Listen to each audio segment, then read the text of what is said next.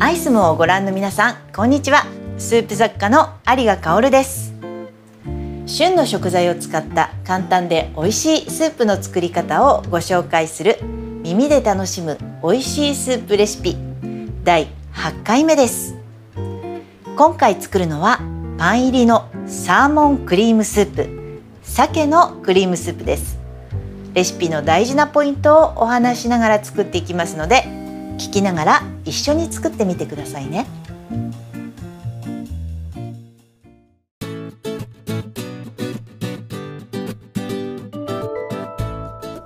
今日使う鮭の旬は秋から冬です。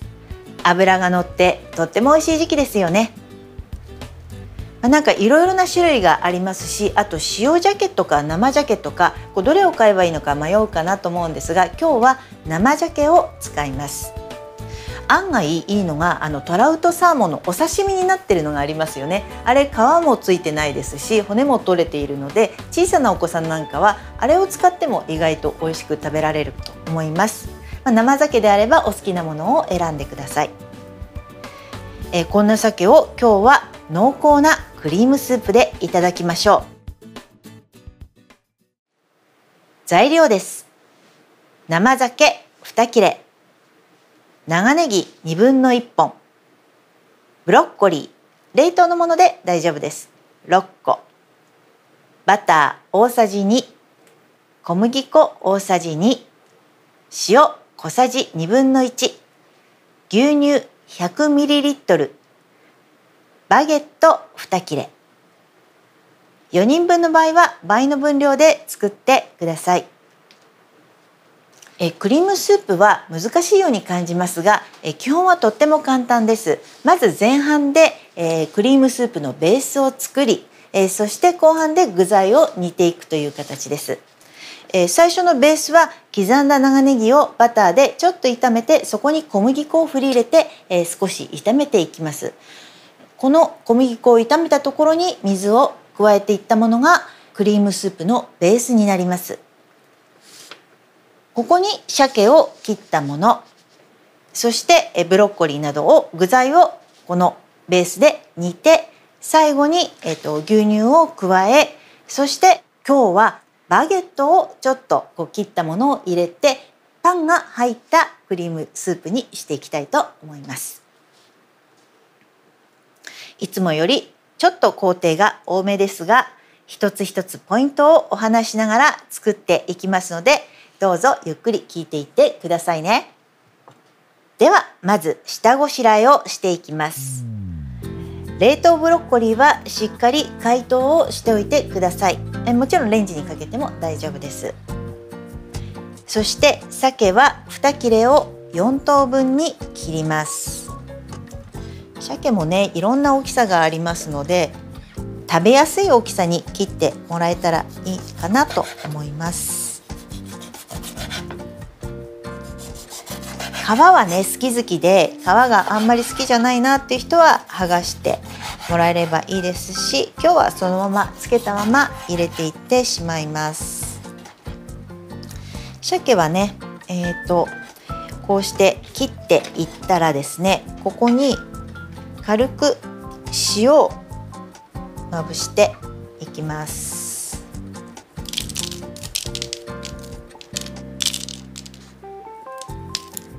こうして鮭の余分な水分を出すと一緒に下味をつけていきます。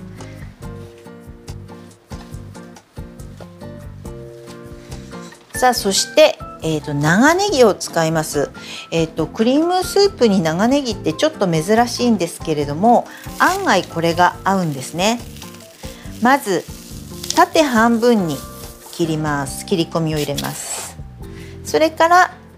まあ、1センチぐらいの幅にザクザクと切っていきましょう。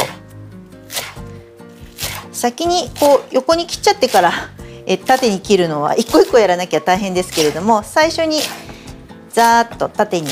切れ目を入れておけば簡単に切れますよね。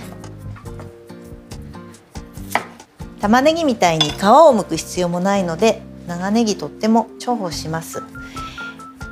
れをですねえーと、切れたらこれで切る作業はまずおしまい。そして、えー、次は鍋の出番ですね。さあ鍋に火をつけますよ。大きさは20センチぐらいがあるといいですね。さあ火は中火ぐらいにかけます。ここに、えー、バター大さじ2とそして長ネギを入れて炒め始めます。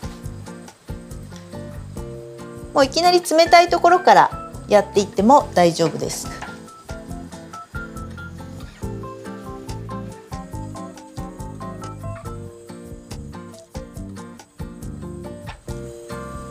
よくあのホワイトソースを作る時はネギを入れずにバターだけで、えーと、ここに小麦粉を振り振り入れますね。でも、えっと、長ネギに少し火を通した方がいいですしその小麦粉を炒める邪魔にならないのでネギは先に炒めてしまいます。長ネギをこう色づかないようにこう茶色くなったりしないようにこうゆっくりとしんなりするまで炒めます。ちょっとねバターが多いと思うんですがこの後小麦粉を入れるので大丈夫です。2分ぐらいですかね。ゆっくり炒めていきましょう。火が強すぎるなと思ったら少し弱めてください。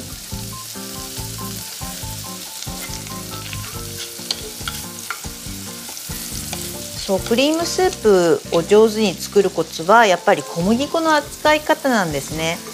で小麦粉はよく炒めてあげるとその小麦粉の香ばしさが出てあのすごく美味しいホワイトソースができます。これを好きな濃さに伸ばしてそこで具材をこう煮てあげると本当に優しいとろっと口当たりのいいクリームスープになります。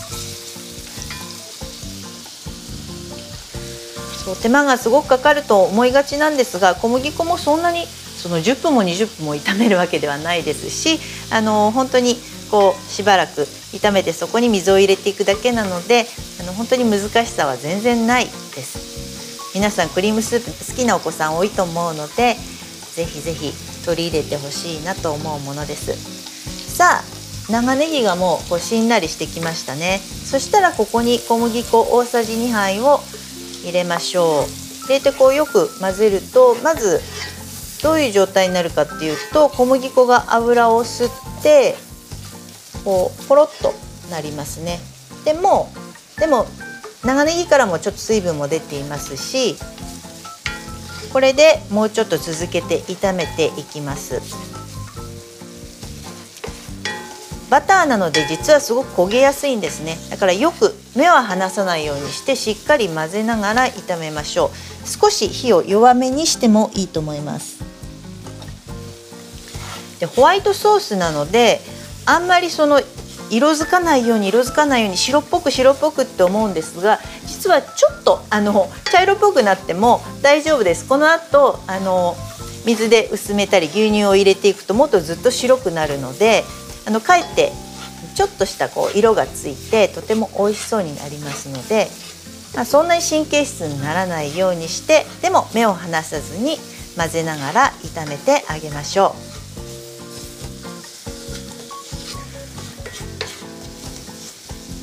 寒くなってくるとこういうこうミルク系のスープ本当に美味しいですよね。そして秋のそのまあ今日は鮭を使いますけれども根菜なんかにとっても合うのできっと出番も多くなるんじゃないでしょうか。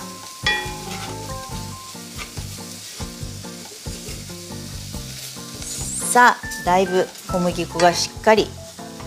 炒まってきました。小麦粉が炒まってくるとこう香りがちょっとしてきますね。小麦粉のこういいふんわりしたこうなんていうのかなクッキーを焼いた時みたいな 香りっていうんでしょうかね。クッキー焼かない人にはわからないかもしれないんですがちょっとそういう焼き菓子みたいな香りが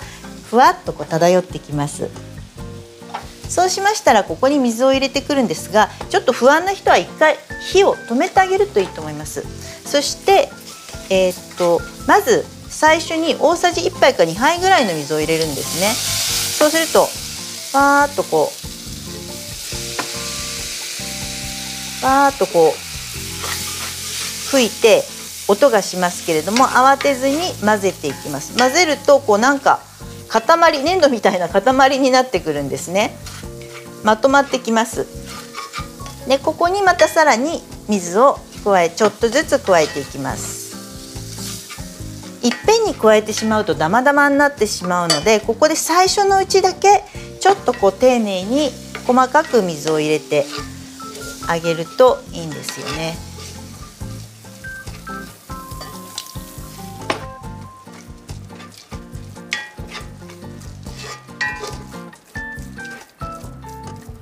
ちょっとこ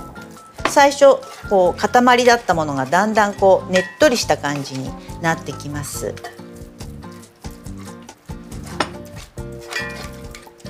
さらに混ぜていきます。でだいぶこうとろっとしてきたら少しずつ水を増やしても、えーと、ときちんと混ざるようになってきますね。さあこれを半分ぐらいまで入れたらあとはダーッと入れてしまっても大丈夫ですが、まあ、最初は不安な人はちょっとずつ混ぜては入れ混ぜては入れっていうことを繰り返してあげると綺麗なクリームスープになります。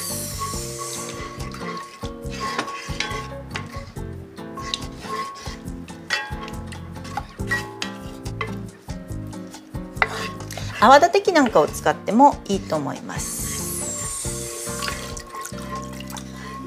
さあ全部入りました。さあ全部加えると滑らかな、まあ、ソースというよりもクリームスープの感じになっていますね。さあ滑らかになったらもう一回火をじゃあつけましょう。ここにさっきえ塩をした鮭をちょっとキッチンペーパーので水分を抑えてから入れてあげます。今回は生鮭なのでしっかり鮭に火が通るまで煮ましょう。だいたい3分から沸いてから 3, 3分ぐらいですかね。少しこのまま待ちましょう。さあこのクリームスープは結構濃厚なのであのまあ、フレッシュな野菜のサラダなんかを生野菜のサラダを添えたりするのもいいかもしれませんね。ベビーリーフとかカット野菜なんかを使えば簡単にサラダもできます。あとはそうですねちょっとあの本当にまあクリーミーなものなので少しあの味がこうパンチのあるというか酸味がちょっとあるようなもの、まあ、サラダだったら酸っぱいドレッシングがいいですし、まあ、酢の物的なものも合うかなとあの箸休めになるようなものが合うと思います。やっぱりクリームシチューってちょっと味が単調なので飽きてしまうというところはありますのでそういうものが味にこうパンチのあるものがいいと思います。時々ゆっくり鮭が壊れないようにゆっくり混ぜてあげましょうね。さあそして今のうちにスープに入れるバゲットを切っておきましょう。まあ、バゲットと言いましたけれども固めのパンカンパーニュとかこう硬いパンがいいですね。食パンだとちょっと柔らかすぎるので食パンしかない場合はトーストしてから入れるといいと思います。であの1人が食べる分の量を入れちゃうとスープを吸ってブクブクに膨らんでしまうので食べる半分の量ぐらい本当にあの1切れとか半切れぐらい1人分で入れるとちょうどいいぐらいじゃないかなと思います。大きく切ってもいいし、まあ、小さく切っても美味しいと思いますこれを本当にあのまあ食パンに限らずバゲットもちょっとトーストしておいても美味しいんですよねまあ、あのパンは本当に別スープだったら別に出しておいて食べても美味しいわけですけれどもこういうふうにこうパンを中に入れることであのとってもこうボリューム感も出てなんかこう満足感の高いスープになります。さあそろそろ鮭が煮えてきた頃でしょうか。とろみもいい感じについてますね。さあここに塩ですね。塩小さじ2分の1ぐらい。そして牛乳を 100ml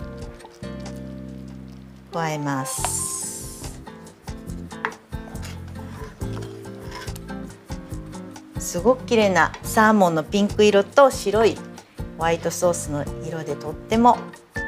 綺麗ですね。ここに解凍しておいたブロッコリーを彩りに加えましょう。大きかったらちょっとカットしてくださいね。ブロッコリーは本当に彩り野菜なのであまり一緒に入れてこうグツグツ煮込むというよりは最後に入れて温めるという感じです。今日は鮭とブロッコリーの本当にシンプルなあの具材なんですがもしじゃがいもとか人参とかそういうこう具だくさんのものにしたい場合には最初の段階でまず煮えにくいものを入れてそれから途中で鮭を入れるとうまくいくと思います。煮え具合に合わせて入れてあげてください。さあブロッコリーを入れたところでちょっと味を見てみましょうか。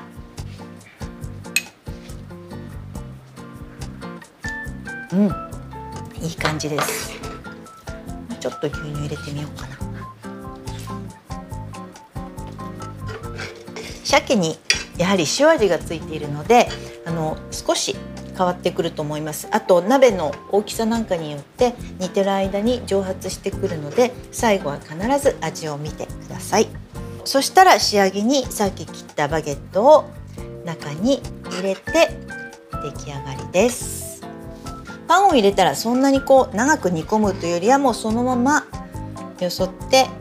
いきましょう。はいこれでパン入りのサーモンクリームスープの出来上がりです。なんかもう見てるだけで体がポカポカと温まりそうな感じのスープになりました。